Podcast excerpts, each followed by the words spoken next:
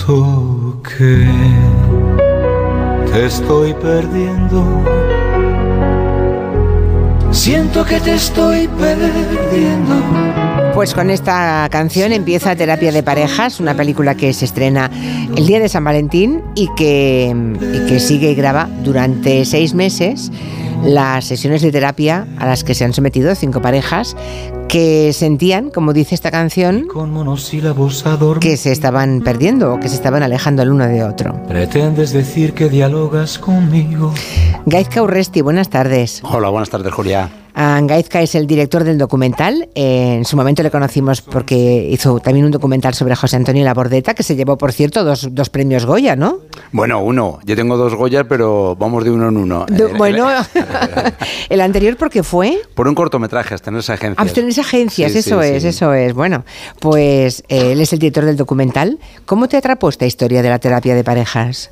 Bueno, pues eh, eh, yo eh, conocí, conozco, es mi socia y mi- en la vida y en la empresa a la, a la psicóloga Lisa Mújiga, que es la guionista, y me habló de esta terapia focalizada en las emociones, la experimentamos juntos en un taller de fin de semana, no, me encantó, y luego me di, cuando me dijo que iba a hacer un, iba a participar en la primera investigación en español eh, hecha sobre terapia de parejas, me pareció que, que había que documentar ese proceso, ¿no? Y a partir de ahí fuimos a México, empezamos a grabar entrevistas y nos fuimos liando, vino la pandemia, hicimos un casting a parejas reales des- en Zaragoza y empezamos a, a seguir las terapias, siguiendo el protocolo de la terapia focalizada en las emociones, que como digo, mm, es una terapia transformadora para las relaciones de pareja. Elisa, Elisa Mújica, buenas tardes. Buenas tardes, Julia. Tú que eres la psicóloga, ¿eh? la que eh, imparte esa terapia en el documental y que esa es tu, tu- Sí. tu tra- tu tarea, ¿no? tu, tra- tu trabajo, tu, tu profesión. Mm, ¿Has conseguido que la película refleje lo que vives a diario como psicóloga? Totalmente, ¿Sí? Julia. No hay una diferencia en lo que pasa en el, eh, la sesión dentro de mi consulta de lo que pasa en las sesiones de la consulta que proyectamos en nuestro estudio.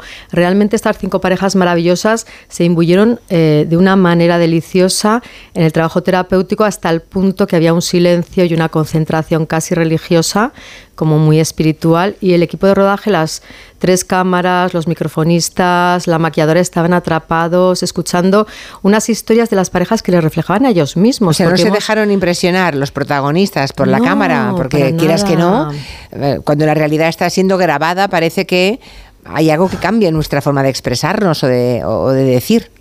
De alguna manera, esto No. creo que es un logro porque es tan Ya. real que dicen, son actores. Ningún actor eh, representa tan bien la propia vida como uno mismo.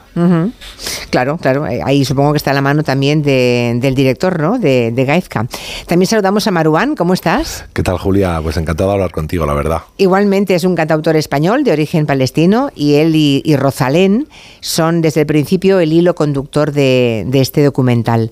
Mm, Tú lo has visto acabado ya, obviamente, Maruán. Sí, sí, sí, ya lo he visto un par de veces. Y cuando, claro, no es lo mismo cuando uno está grabando esos, esos pequeños fragmentos que van apareciendo a cuando lo ves todo montado ya, ¿no? Todo, todo el hilo narrativo compuesto y completo. ¿Qué te pareció? Pues me, me encantó. O sea, la primera vez que lo vi, que fue hace yo creo un par de meses o, o tres en Teruel, me encantó. Porque me parece que o sea, nos- eh, mu- mucha gente, como Rosalén y yo salimos de la puerta, mucha gente piensa que nosotros somos los protagonistas, pero lo cierto es que so- somos simplemente un- dos amigos que van charlando en torno a diferentes temas que nos proponían un minuto antes. O sea, que no hay nada preparado ni guionizado. Y vamos charlando con nuestras propias reflexiones y eso da entrada a cada temática que van más o menos, pues... eh, eh, viendo las, las propias parejas en sus terapias, ¿no? Y está todo tan bien engarzado y, y- y- y además Rosalén y yo pues com- comenzamos con más dudas, ¿no? Porque lo primero que le pregunto yo es, Rosalén, ¿qué, qué es el amor? Y entonces empezamos con más dudas en el, en el documental, ¿no? Y poco a poco también vamos pues estableciendo nuestros, nuestros criterios, nuestras reflexiones y mientras tanto las parejas también empiezan con más dudas y poco a poco pues, van sacando sus conclusiones hasta que al final pues hay como una conclusión conjunta de todo eso y me parece precioso el trabajo que, que han hecho con las parejas porque realmente ves muchísimo avance en ellas y es muy emocionante, sinceramente. Si es verdad que, si es verdad, no me extraña que, te, que hayan pensado eso, que sois una de las parejas o que salís como pareja, porque Sí, sí. los primeros minutos yo me planteaba, Rosalén y Maruán ¿qué hacen aquí? O sea, que hasta que luego entendí, ¿no? Que era el hilo con el hilo conductor. Bueno, decía antes eh, Gaizka que hay una investigación internacional de terapia de parejas, eh, sabe que esto se va a hacer, ahí estaba eh, también metido en la Universidad de Navarra y ahí empieza un poco todo, ¿no? Pero ¿cómo fue el casting de las cinco parejas? Porque no es fácil escoger, ¿eh? Sí, la primera idea del documental era verlo documentado con las parejas de, de la investigación, ¿no? Parejas de Costa Rica, de Argentina, de México, de España, pero como vino la pandemia y las terapias se hacían con mascarilla, pues hombre, visualmente una terapia que va de la comunicación, de la expresión no verbal, pues no me parecía de forma adecuada. Y entonces optamos por, por, plantear un casting. Nosotros tenemos muchas dudas de quién va a querer compartir. Pues sí, mm, eso me pregunto sin Una motivación económica, porque la gente eh, tenía la terapia gratis y una pequeña compensación económica. Eh, dices, ¿quién va a querer, eh, pues eso, compartir su intimidad con todo el mundo? Y se apuntaron 150 personas en un fin de semana solamente con una convocatoria en redes y la verdad que era difícil porque había que cribar, ¿no? Había que cribar. Lo que pasa que es cierto que contamos que de las 150 personas que se apuntaron, algunas se apuntaban sin pareja. Y de bueno, eso es condición sine qua non que los dos queráis hacer esta película, esta pareja, esta terapia. ¿Hubo alguna que se bajó de la idea porque le dijeron en su casa, fuera él o ella, que ni hablar? Claro, claro, claro. O sea, eh, es que como son terapias reales, tenían que querer los dos, efectivamente. Había uno de un miembro de la pareja que sí quería hacer terapia y otro. suele pasar mucho esto también en la vida real, ¿no? Sí, eso no se puede contar Elisa, ¿no? Sí, sí. Eh, bueno, la terapia que se aplica se llama terapia focalizada en las emociones. Elisa Mújica es una de las pioneras en España y, supongo pues que, mm, claro, que habrá parejas que ella o él eh, se da cuenta que necesitan ayuda externa, pero si la otra parte no quiere, están, tú estás perdido claro. Sí, realmente muchas veces viene uno o una que, ha visto las orejas al lobo y que dice, no, no, esto hay que, hay que resolverlo. Y el otro dice, bueno, como que no, que lo podemos resolver o lo que sea, solos, ¿no? Y entonces en la primer parte de las intervenciones en mi despacho, eso es todo un reto. Pero aquí en el documental teníamos ya una premisa donde las parejas estaban muy interesadas y sobre todo una cosa muy generosa que me pareció a mí que estaban interesadas. Una decía, bueno, yo ya no sé si llegamos a tiempo porque estamos fatal, pero si esto puede servir a otras personas, lo damos por bueno. Entonces, las, todas las parejas que seleccionamos, que son de 20, 30, 40, 50 y 60 años, de diferentes niveles socioeconómicos y culturales, tenemos un médico, una psicopedagoga, una persona que trabaja en una cadena de montaje, una tienda, no sé. O sea, en las cinco parejas hay muchos prototipos. Mm, Eso es. ¿eh? O sea, todo el mundo en una u otro se nos vamos a sentir identificados. Claro. Y luego hemos tomado parejas que son normativas, que quiere decir que discuten por lo normal. Parejas extremas, parejas extravagantes no hemos tomado, porque lo que queremos es que el espectador se sienta el impacto emocional que está viviendo esa pareja en, eh, en el momento de la terapia en la pantalla. Que eh, Gaiska creo que lo que ha eh, conseguido esa trasladado el lenguaje terapéutico de las emociones al sillón del espectador y se impactan. Ríen con las parejas, lloran con las parejas, se emocionan con las parejas. Es una terapia que no se puede aplicar a casos eh, de infidelidad, por ejemplo, si está en activo esa infidelidad. Claro. Por supuesto, en casos de violencia o en casos de, adicciones, ¿no? Claro, porque eh, cuando se dan esos tres eh, indicadores, hay otras terapias mejores, porque necesitamos que el espacio terapéutico sea un espacio seguro y con la violencia familiar no, es seguro. Y luego con las adicciones y la infidelidad, la persona está resolviendo sus estados y sus situaciones emocionales fuera de la relación. Y queremos que, aunque haya problemas, toda esa experiencia vulnerable emocional la quiera resolver, aunque no sepa, pero la quiera resolver dentro de la relación y sienta compromiso con la persona que tiene enfrente, a la persona que quiere amar bien. Ah, oye, Gaiska, tener en casa una psicóloga emocional. Hombre, yo creo que me ha hecho mejor persona, ¿no? Eh, claro, eso es, claro, esto es estupendo. Pero aquí ha ocurrido una cosa que suelo contar yo que puede parecer mm, paradójica, que yo no la había visto trabajar porque claro, yo no puedo ver trabajar a mi mujer con otras personas, no me puede, no me puede colar en su despacho y ella no puede trabajar conmigo. Un psicólogo no puede trabajar con una persona implicada emocionalmente. Y para mí ha sido muy emocionante ver el, trabajo terapéutico que hace mi mujer, eh, porque veía cómo semana a semana, de forma sutil, iba transformando esas relaciones. Y era muy bonito. Ha sido una experiencia en lo personal. Bueno, a mí todos los, todos los documentales, todas las películas son un viaje, un viaje de aprendizaje. En este caso, para mí, el mayor aprendizaje ha sido, eso, ha sido ese, verla trabajar a mi mujer. Eh, valoro más cuando me dice que viene cansada. Efectivamente, digo, ostras, Agradezco esto es muy duro. mucho haber hecho este documental Terapia de Parejas juntos. Bueno, claro, es que ahora de, de pronto es- vais a ser una pareja indestructible, ¿no? Bueno, no hay nada indestructible. Nada indestructible. Nada lo es. Pero, más difícil. La resiliencia hay que Tenemos más trabajarla. recursos. Sí, más recursos. Bueno, Maruana ha escrito muchas canciones de amor, también algunas de desamor. Bueno, de hecho, en la peli dices que de, de cada ruptura ha sacado un disco doble, ¿no? Sí, sí. Parece que los cantautores, en lugar de, de ir a terapia, lo que hacéis son- es canciones. Bueno, yo he necesitado también bastante terapia porque las canciones eh, que, que te alivian y, y- y son terapéuticas también, evidentemente, al final no te solucionan los problemas serios, ¿sabes? Entonces, yo, yo la terapia creo que para todo... ¿Has de- ido a terapia, sí, Maruán? Yo, desde los 17 años y tengo 44. Sin te lo parar. digo, te lo Vale, digo en serio. vale. No, he parado, he parado. Ah, vale. Tenido mis épocas, pero eh, fui, fui con 17 durante un tiempo, luego fui con 24, 25 y, y he hecho muchas terapias con diferentes tipos de terapias, o sea que, que tengo mucho tengo mucho camino ya recorrido por ahí y aparte me, me interesa mucho la psicología, sinceramente. Dices que nunca se puede preguntar sobre el amor a un cantautor también, ¿eh? O sea, en casa de herrero, cuchillo de palo, ¿eh? No, sobre todo es que tú, mira, es que tú, tú, o sea, yo, yo- si tú ves mi repertorio, yo tengo algunos discos que, que son todos de absoluto des- desamor. Entonces a veces me piden consejos y yo respondo, pero ¿tú crees que yo tengo algún tipo de autoridad para responderte algo que, que te pueda solucionar tu vida amorosa? Bueno, hay canciones eso. que, sí, pero hay canciones que te rescatan, ¿eh? A veces. Sí, no, las canciones siempre acompañan. Sí, eso está acompañan y rescatan muchas Muchísimo, veces. Sí, sí, totalmente. No solo en el desamor, también en momentos duros de la vida, ¿eh? Eso es, eso Mm. es. Dice Lisa que las parejas eh, llegan a, a su consulta, se le llama consulta, sí, ¿no? Sí, O com- sí, consulta. vale. Eh, llegan desintonizadas y hay que ponerlas en la misma frecuencia, ¿no? Mm, ¿Y eso es. cómo, eso cómo se hace?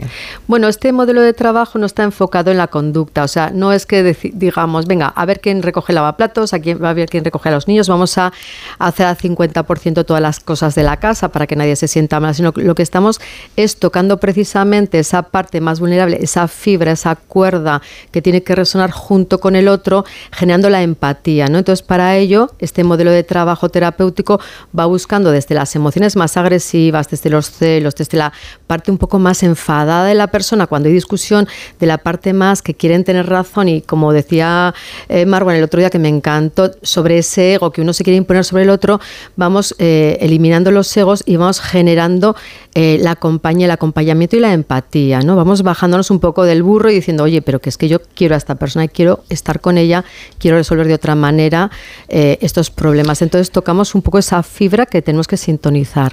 Eh, la primera parte de la película ahonda mucho en la niñez de los participantes, o sea, como si haber sido queridos en la infancia determinase luego cómo sabemos querer o dejar de querer, ¿no? Cuando somos adultos. Claro, esto es así. Tenemos ya evidencia ¿Sí? científica a través de la teoría del apego que nosotros nos conformamos, ya lo decía Freud, y de- decía, en los primeros tres años es donde se establece la personalidad. Yo creo que igual era un poco, un poco extremo, pero sí en los primeros años de la niñez y la primera adolescencia son definitivos para aprender quién soy, cómo soy, qué es el mundo, me van a querer, me van a respetar, me voy a querer, me voy a respetar. Si en tu casa, en tu familia, eh, te han validado, te han eh, querido, te han dado seguridad, porque el amor es seguridad, el apego es seguridad, el apego es conexión, eh, donde uno puede experimentar la parte más eh, pequeñita, vulnerable, sensible de uno mismo y ser respetado y ser querido en ese momento de más, de más delicadeza. Esto es realmente el amor que hace que se mantengan las relaciones de pareja. Habláis del círculo negativo de la comunicación. Hay tres posibilidades, se dicen, que los dos se pelean por tener razón, que los dos evitan el conflicto o uno demanda y el otro se repliega. Al final, siempre me suele decir, aunque yo tenga razón, pide perdón. Joder, hay veces que sí que quiero que me den la razón, porque si la tengo, ¿por qué no me la vas? ¿Cuál de las tres opciones es la más difícil de resolver?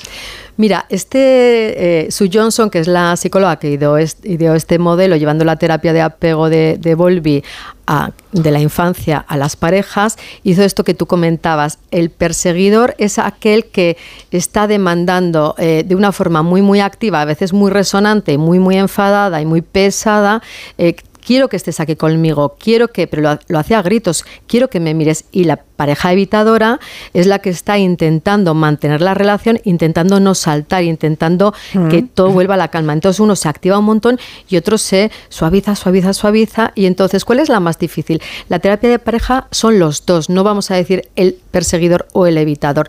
Normalmente el perseguidor es el que más se le oye, ¿verdad? Esto lo vamos a ver eh, bien en, en el- en la, en la película, pero no es el, el- el que tiene la responsabilidad o la culpa, sino que los dos, la diada de la pareja, son los que tienen que trabajar juntos y vamos a decir que el enemigo ya no es el otro, es eh, la dinámica negativa de la relación.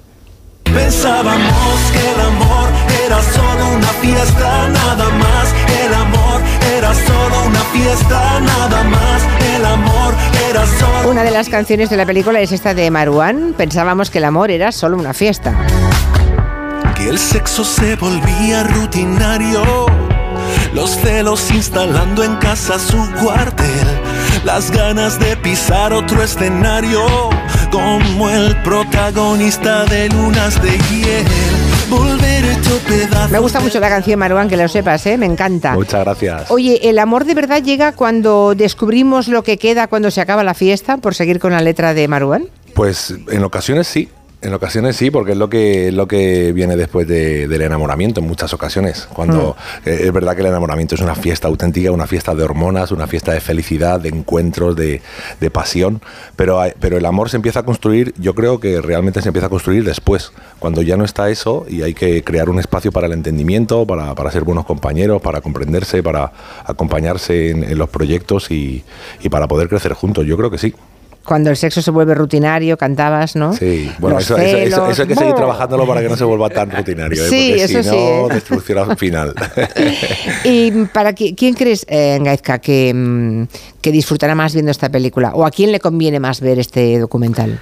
Hombre, a priori se podría pensar que a, gente que está en pareja, ¿no? Se podría pensar, pero no, no es así, porque lo que has comentado de la infancia, yo creo que la gente que no está en pareja ahora mismo va a entender muchas cosas que le han pasado o le están pasando en su vida, ¿no? De dónde venimos, qué, qué- qué relación de apego tenidos con mi familia, con mis padres, con mis seres queridos, eh, qué busco en las relaciones. Entonces es una película para todos los públicos. Bien es cierto que tenemos detectado por las redes sociales las que más nos siguen son las mujeres de más de 40 años. Eso es cierto. Yo creo que son más- las más proactivas en este sentido. Pero cr- creo que son las que van a obligar el día 14 a ir con sus parejas de cariño. Tenemos que ir a ver esta película. Sí, porque se estrena el día de, de San Valentín, ¿no? El día de San Valentín, efectivamente. Es un El poco una 14. fecha que teníamos pensada hace tiempo. Ah, nos encontramos que se estrenan muchas películas ese día, algunas que no tienen nada que ver con el amor, pero bueno, ahí hemos conseguido encontrar bastantes cines, eh, pico pala, porque claro, el, el género documental, pues eh, el público, el espectador y las salas le tienen mucho miedo porque no hay tradición de,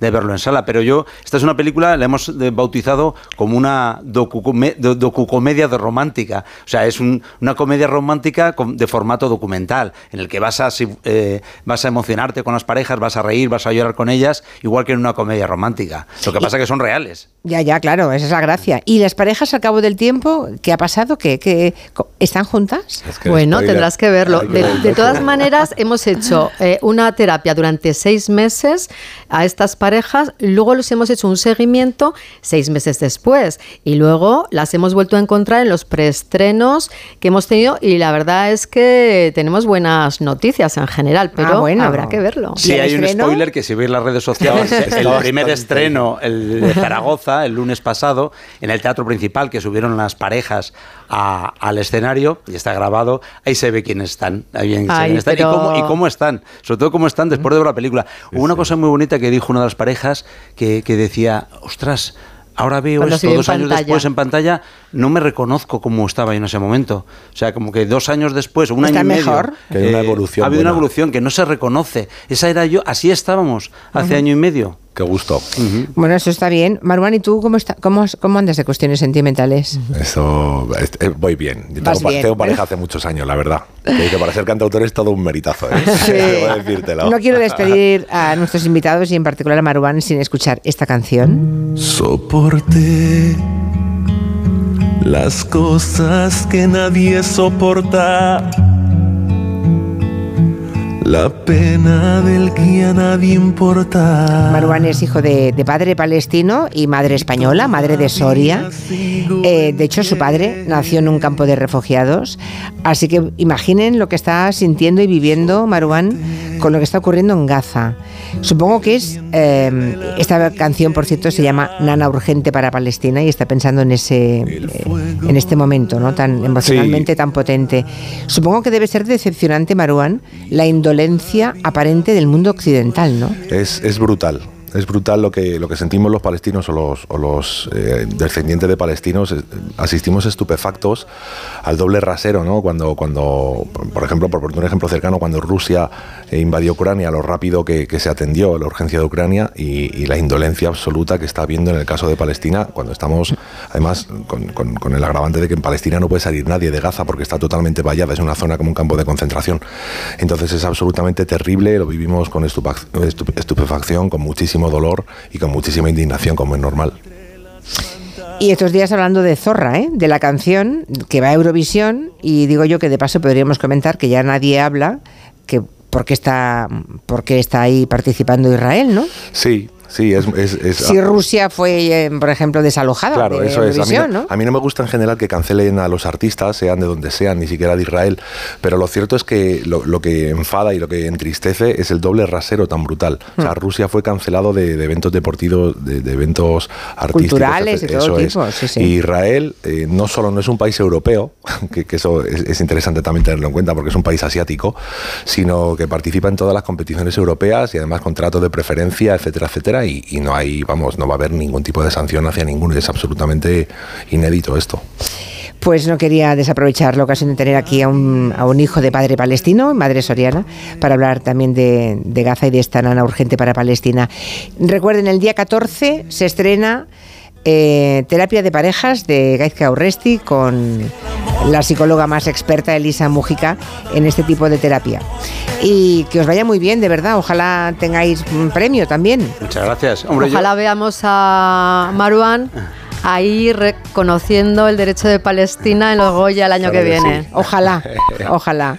Ojalá. Gracias a los Julia. tres. Un abrazo. Hasta Un pronto. abrazo.